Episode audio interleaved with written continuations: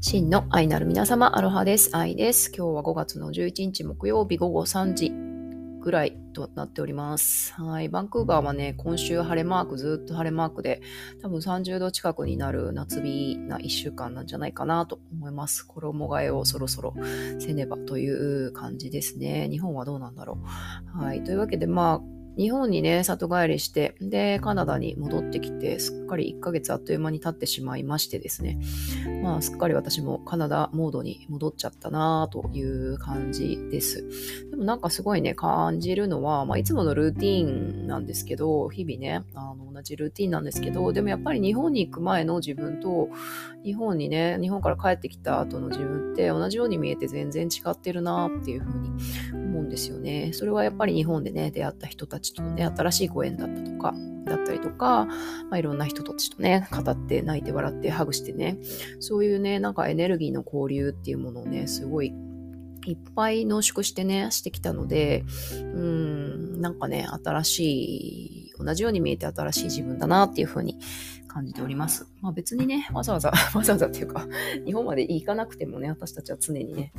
新しいね、あの、のと出会って感じて、それを取り込んでね、あの毎日つぶつぶ細胞をね、生まれ変わらせているんですけど、まあ、あの、分かりやすくね、旅なんかするとね、分かりやすく、うん、そういうふうに自分のね、変化みたいなものを感じるなというふうに思って、思っておるさあ、今日この頃でございます。はい。というわけで、まあちょっとね、日本の思い出がね、風化しないように、ちょっと、あの、お話ししておきたいなというエピソードがね、いくつかあって、まあそのうち一つがですね、あの、岩村で開催したリトリートですね。はい。これはまあ私が所属している企業皮膚未塾のね、あの、稲見さんと私で企画した1泊2日のね、リトリートだったんですけど、まあ愛ちゃん日本来るんだったらちょっと岩村でリトリートやろうよ、みたいな。え？リトリートって？やったことないけど、うん、やりましょう、みたいなね。二つ返事でですね、あの一緒に村長と企画して、で、ありがたいことにですね、満員御礼で、本当に素敵なね、2日間、奇跡のね、ような2日間を、はい、過ごすことができました。で、これにリトリートって何かっていうことの前に、まあ、企業ひふみ塾ってね、稲見さんが村長さんで、まあ、今、世界中に200人近くね、あの、仲間が、村人たちがね、いるんですけど、もともとね、そのひふみコーチの本社っていうのが、あの、品川のね、ザ・シティですよね。東京の、東京のね、ど真ん中品川のね、もうタワマンの30何階だったかちょっと忘れちゃったけど、まあ、めちゃめちゃね、ビューのいいね、あのタワマンのね、あの一室。がね、あの、ひふみのサロンだったんですよね。なんだけど、まあ、まあ、ある時期のね、ある時代の最先端だったわけなんですけど、2021年、2年前だったかな？その、タワマンのね、サロンを手放して、そして岐阜県のね、江那市の岩村という城下町の築270年の古民家とね、ご縁があって、そっちにね、ひふみコーチの本社をね、移転したという経緯がありまして、まあ、この岩村とのね、秀美さんとのご縁っていうのもまたいろいろ面白いエピソードがあるんですけど、まあ、品川からね、その岩村というね、城下町っていう、まあ、ものすごいね、大きな変化だったんですけど、これもまたね、稲見さんの嗅覚っていうか、まあそういうね、あの270年のね、公民家っていうもの、まあしばらく誰も住んでなかったんじゃないかな、うん、っていうのをもう本当にね、あのいろんな人たちのね、あの助けを借りてみんなでリノベーションして、で、今はね、みんながあの舞台とかもあってね、いろんな講座とか講演とか、舞台、えー、舞とかね、音楽とかね、そういうステージがあったりとか、いろりを囲んでご飯をね、食べれたりとか、で、また宿泊したりね、イベントしたり、まあみんながね、集まれる場所っていうのがね、岩村にあるわけなんですよね。で、そこで、まあ、あの、まあ、ちょくちょくね、イベント、単発イベントみたいなものはね、あったわけなんですけども、やっぱり今回ね、そのリトリートをしたいっていう、あの、思いがね、稲見さんにあって、で、それで私に声がかかったわけなんですよね。で、リトリートっていうのがね、やっぱり、あの、まあ、なんだろう、稲見村長の 中でブームというか、で、私もそれに乗っかったのは、やっぱりね、あの、私たちって、まあ今も私、すっかり通常モードでっていうふうにね、あの、お伝えしましたけど、やっぱり私たちって日々過ごしていると、まあ、母ちゃんですとか、コピーライターですとか、まあ、ひふみ塾の広報やってますとか、いろんなね、役割があったり、肩書き役割があったりとか、でそういう自分でね、あの自分のペルソナで、いつものペルソナで、あの生きていたりとか。で、まあ場所的にもね、まあなんだろう、私はお家で働いてるから、まあ、お家、お家で お家にこもるかカフェ行くか、子供のね、学校とかデイケアね、送り迎えするか、で、ちょっとね、お友達とくかぐらいな感じでね、そんなにこう、自分の領域とかってね、自分の領域とか、いつもの自分の領域、いつもの自分の肩書きっていうところから、あんまりはみ出たりとかしないわけなんですよね。だから、母ちゃんの私、コピーライターの私、何々の私っていう風な、そんな自分を当たり前に生きてるわけなんですよね。で、それがこうずっとね、あのー、なんだろう、まあ、それによってね、あのー生活が安定するっていうことももちろんあるんですけどもでもそのね安定ばかりをねずっと続けているとやっぱりこうね何か息苦しくなったりとか何かねあのなんだろう、あの、私たちって、まあ、生命ってね、あの、死んだ万象何でもそうですけど、まあ、私たちもね、あの変化、命、命そのものが変化しているわけなので、常にね、同じものをね、常に常に同じ秩序をね、生きていると、まあ、だんだんね、ちょっとほころびてくる部分があったりとか、こう雨漏りしてきたりとか、いろいろ出てくるわけなんですよね。でもまあそれにね、ちょっと気づかないふりしたりとか、まあとりあえずパンそこ貼っとこうみたいな、セロテープで、ホチキスで止めとこうみたいな感じでね、やって、あのー、通常状態っていう、通常のね、モードっていうのを、あのなんとかね、持続しようとするんですけれども、うん、でもやっぱりね、あのコーリングっていうか、何かが違うぞとか、うんなんか新しい風が必要だぞっていうね、窓を開けないとちょっとね、大変なことになるぞみたいなね、何かそういう呼び声みたいなものがね、ノックがね、聞こえる、聞こえてくるわけなんですよね。で、それ何かっていうと、やっぱりね、私の大好きな、あの、あやこ P のね、あの、混沌と、秩序と混沌の間からっていうね、ニュースレターにもあるように、その秩序を、あの、持続可能的に、あの、なんだろう、持続秩序を持続可能にしていくためにもやっぱり一さじの混沌混沌とのバランスっていうのもすごい大事なんですよね。でその混沌って何かっていうとやっぱりその自分あのなんだろう母ちゃんとしての私とかいつもの私いつもの私の肩書きとか場所とかあのスケジュールみたいなところをちょっとねなんていうのかな、こう脱いでみるっていうか、うん、そこ、そこから離れてみる。離れてみる。で、いつも着ているその、なんだろうな、肩書きみたいなものをあの取り外して、で、スポンポンの自分になった時に、何、本当に何を感じるかみたいなことを感じてみるっていう、まあそういうね、ちょっと丸裸な自分になるっていうことで何を感じるかっていうと、うん、それはちょっとね、まあ、カオス、それがちょっとカオスだったりするので、あのなかなかね、取り入れにくかったりするんですけど、まあそういう意味で、あの、リトリートっていうのは、まあそのね、リトリートってまあ退避するとか、まあ戦争とかでもね、使う用語らしいんですけどもね、まあそういう意味もあるんですけど、ちょっとそこから離れるとか、あの、そう離れるとかね、いう意味、退避するっていう意味もあるし、まあ、もう少し、まあ、もう一つ言うと、リトリートっていうことで、自分、扱い直すというかね、もう一度扱い直すって、自分をどういうふうにね、トリートするか、扱うかっていうことを、もう一度ね、考え直してみるってで考え直すためにそのいつもいる時空間っていうものからちょっと離れてみるっていうねの慌ただしくねルーティン化された生活とかなんかねあの会社会社とか家庭における役割のねとらわれからちょっと離れてみるっていうそれがリトリートなんですよね。うんなので、まあそういう意味でね、いつのいつものね、場所からちょっと離れて、毎日のね、ルーティンを少し離れて、で、のんびりね、心身をそのままの丸裸の自分みたいなね、あのスポンポンの自分みたいなものになることを許すことで、もう一度自分をね、大切な存在として扱ってあげるっていう、それがまあリトリートの意味なんじゃないかなというふうに感じています。うん、で、そのひふみ村のね、リトリート、結構ね、リトリート三昧でですってね、で、3月は、えっ、ー、と、熱海でね、リトリートを開催して、で、4月は、えっ、ー、と、ヨガとね、瞑想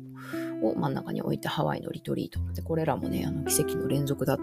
ということでね、あのすごいいろんなエピソード聞いてるんですけど、で、まあ同じく4月の先月にね、あの、その私と稲見さんで主催した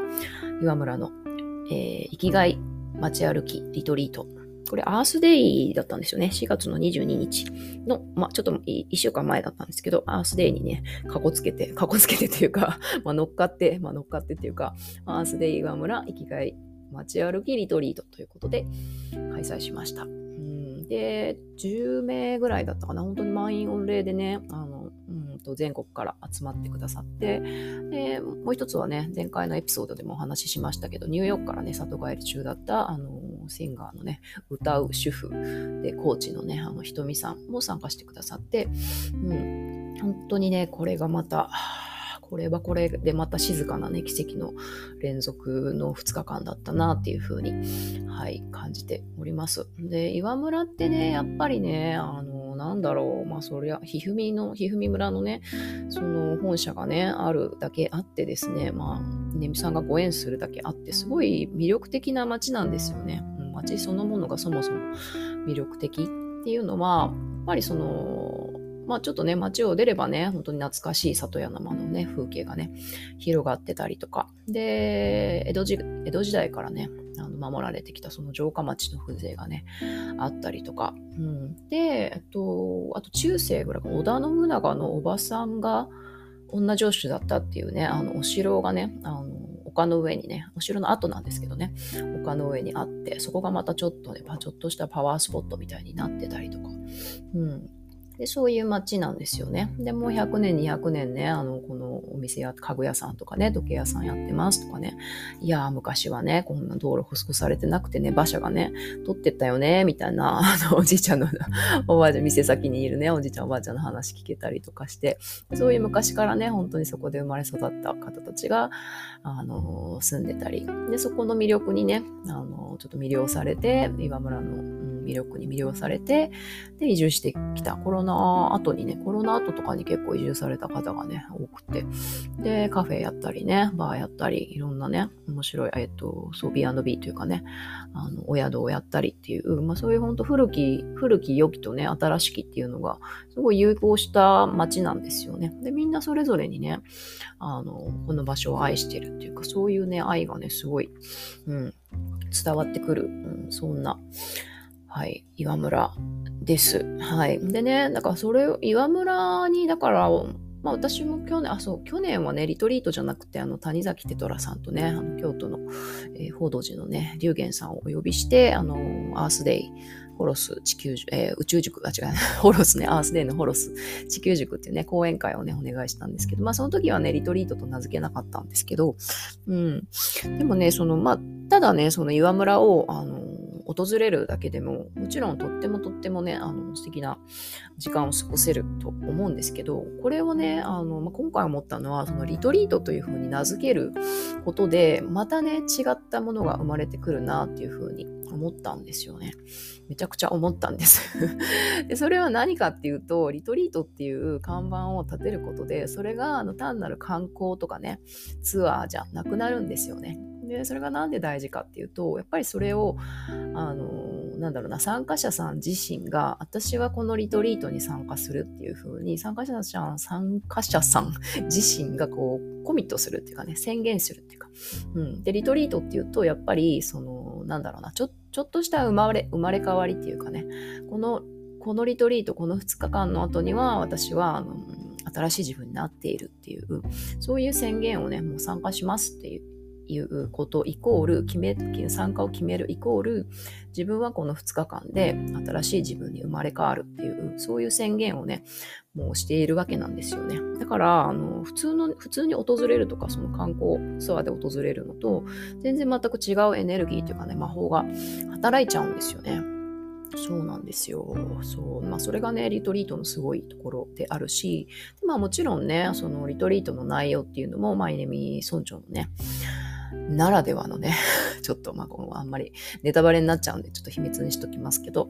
まあ、なるほどなということで、あの、なんだろう、チェックインからね、チェックアウトまでね、本当に、なんていうのかな、うん、まあ、儀式ですよね、セラモニーみたいなものがね、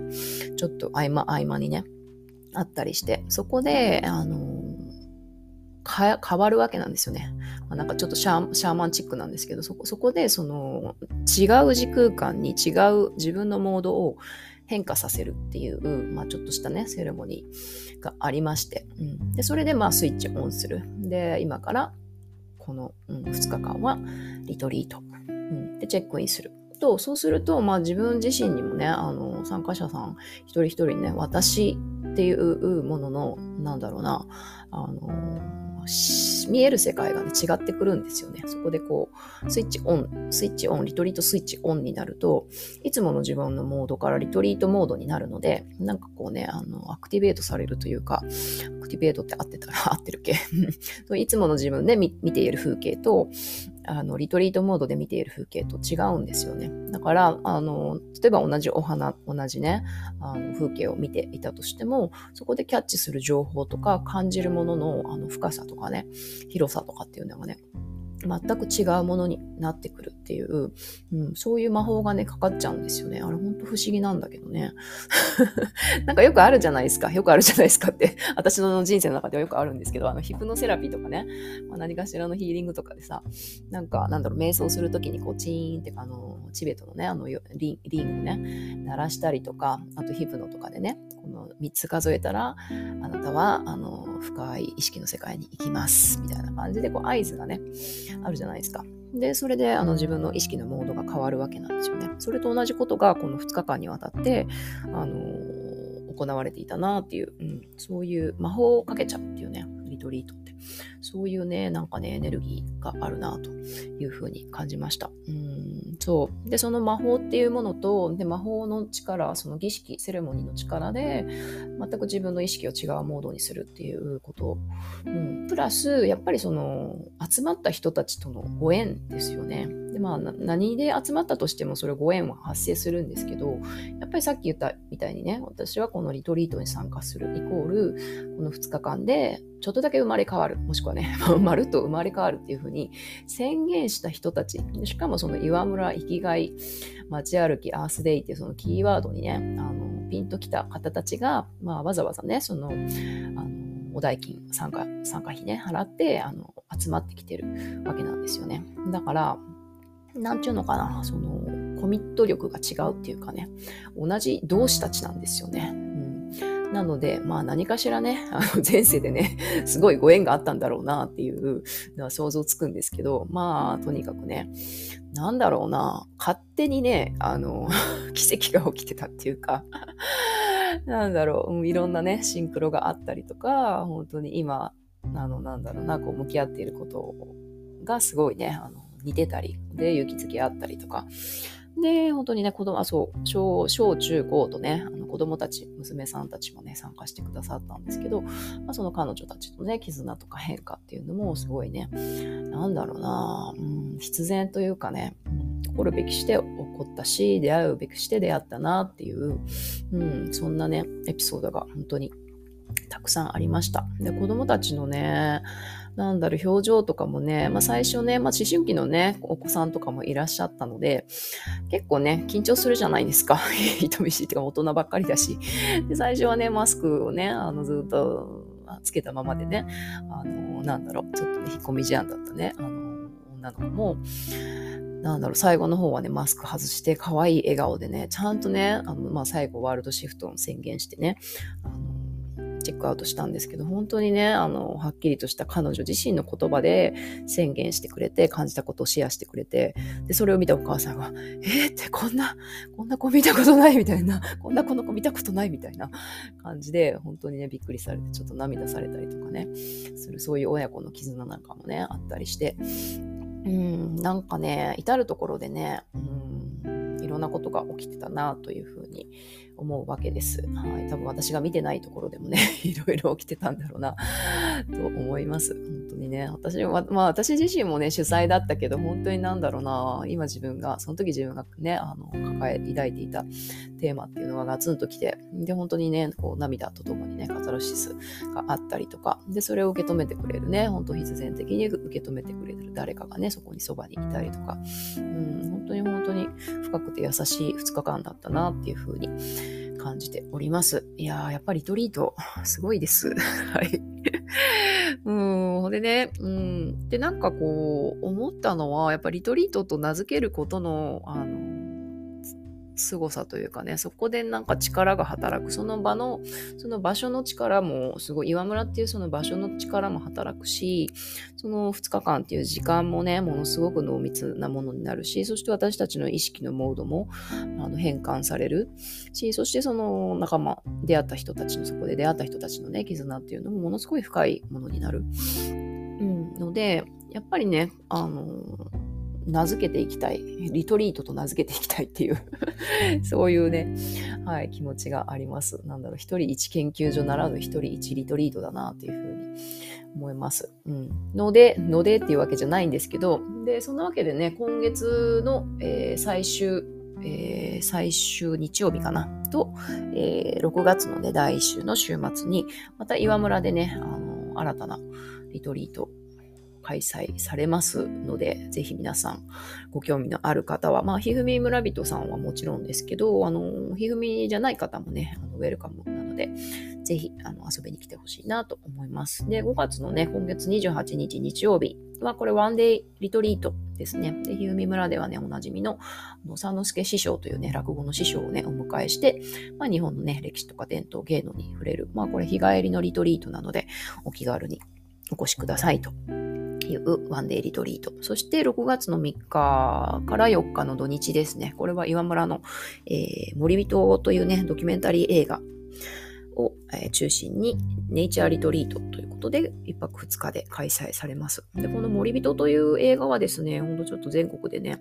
あの、話題沸騰中というか、まあ、コピーがね、ナウシカのような人にあったっていうコピーなんですけど、あのーあ、ど忘れしちゃった名前、名前名前をど忘れしちゃった。あの、ひふみのね、ひふみのお仲間である菅太子さんのね、お兄様がですね、自然再生医というね、あの、ことで、あの自然をね、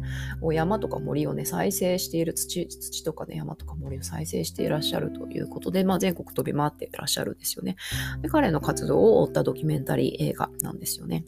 うん、で、これがね、めちゃくちゃいいらしくて、私もちょっと見てみたいんですけど、なかなかね、オンラインの上映会はまだなくて、で、まあ、この映画会、映画上映会付きの、えー、リトリート